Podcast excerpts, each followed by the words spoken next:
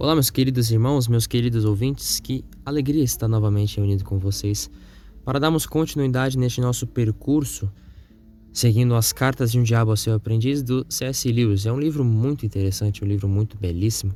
Cada carta é uma nova experiência, né? a gente vai aprendendo e rindo juntos, né? Dando risada do demônio, escarnecendo dele. É, no dia em que estou gravando este áudio, né, o clima mudou, né? O clima está meio chuvoso, um pouquinho de frio. Isso vai englobando dentro do tema da carta 3, que é a divisão entre a família. Na carta 3, vai estar relatando sobre um filho que está dividindo com a sua mãe. Um, um filho recém-convertido, mas que ainda está dividido, ainda não tem uma solidez na família. Vamos lá. Existem três grandes pilares que o demônio faz com que nós é, nos tenhamos assim como divisores, né? O diabo divisor, né? já tem pela própria raiz do nome. A, a primeira, é, como todo processo, vai é, em sucessão. De pouco a pouco, o demônio vai incutindo em nós azucrinações diárias inconstantes. Ou seja, uma pessoa nos alfineta, a gente devolve e fica aquilo o dia inteiro esse ciclo vicioso, você não consegue sair, você se sente obrigado a reagir e retribuir maior e ela te devolve, como é dito no Nordeste, é uma por riba da outra e você não consegue sair desse pilar, né, desse desse cilindro malvado e da treva do inimigo. Você fica preso acorrentado, algemado a algo que seu cérebro ainda não conheceu. Porque o demônio quer que nós tenhamos a mente voltada em nossas orações, nossas ações, nossas convivências voltadas a negligenciar o óbvio e, consequentemente, perder o sagrado. São esses três pilares: as oclinações, negligência ao óbvio e a perda do sagrado. Vamos lá, vamos fazer um exercício meditativo. Você tem um mágico. O mágico ele pega ali um baralho, por exemplo, né? Ele vai jogar todas as 52 cartas do baralho para o alto. Jogou para o alto. Por uma, né? Por uma ação, todas as 52 cartas caíram de pé. Você vai olhar para isso e vai dizer: "Nossa, foi o acaso". Ou: "Nossa, tem uma inteligência por detrás disso. O truque do mágico fez com que as cartas caíssem de pé. Então, ele tem essa inteligência por detrás desse truque. Vamos mais a fundo. Vamos falar nossa, da nossa digestão, sistema digestório.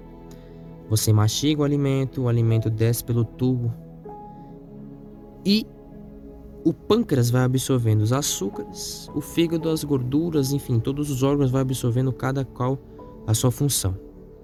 Mas quem foi que chegou pro fígado e falou assim: "Ó, oh, fígado, não se preocupa com os açúcares. Isso fica com o pâncreas." E vice-versa. Será que foi o acaso? Né? Será que o nosso coração está batendo agora? Por quê? Ah, porque é o acaso, né? Tem que ter muita fé para ser ateu, para negligenciar o óbvio. Porque diante de todas essas razões naturais, biológicas, fisiológicas, com uma inteligência por detrás muito maior, soberana, imensamente maior do que nós, para ainda assim acreditar que isso tudo é o acaso, tem que ter muita fé. Tem que ter muita fé para perder o sagrado. E é isso que o demônio quer.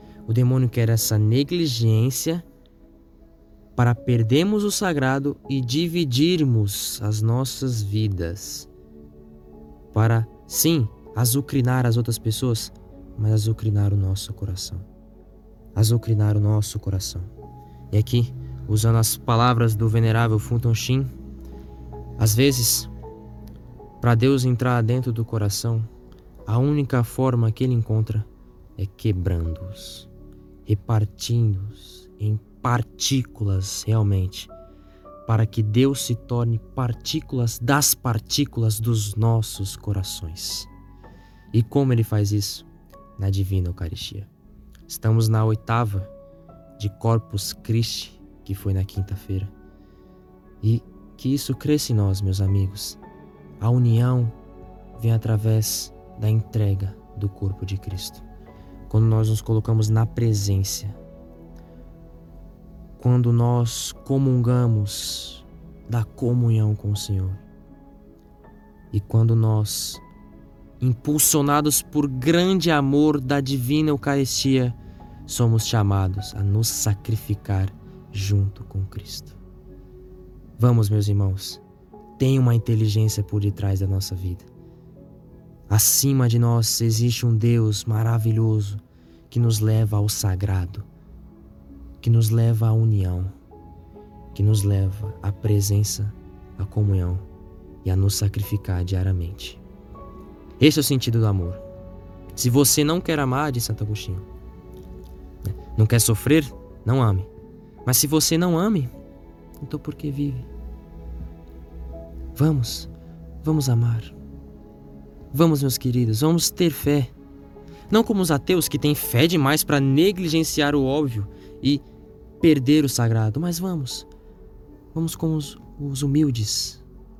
Os humildes que se alimentam da divina Eucaristia, que são nutridos por esse pão, por esse vinho, que é a verdadeira carne, verdadeira bebida, verdadeiro corpo, sangue, alma em divindade de nosso Senhor Jesus Cristo.